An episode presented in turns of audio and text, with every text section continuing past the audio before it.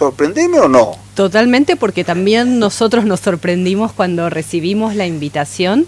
La verdad que desde los organizadores del, evento nos convocaron, nos conocían eh, a título personal, eh, gente que colaboraba con la organización y, y, estaba interesada y entusiasmada en darnos un espacio, pero un poco como, como te sorprendió a vos. Nosotros decimos, bueno, qué espacio podemos ocupar en esto, ¿no? Quizás para el público que no nos conoce tanto, nosotros somos una, como vos bien decías, una organización no gubernamental internacional que trabaja brindando atención médica de emergencia ante las grandes crisis humanitarias, sean conflictos armados, desastres naturales o brotes epidémicos. Con lo cual muy lejos de esas ciudades inteligentes que parece ser el tema de la charla, ¿no? Entonces realmente lo pensamos mucho eh, y, desde Médicos Sin Fronteras también tenemos una obligación a veces de, de, dar testimonio de lo que nuestros equipos ven en el terreno, ¿no? Nuestros equipos están allí en los lugares donde ocurren estas situaciones de emergencia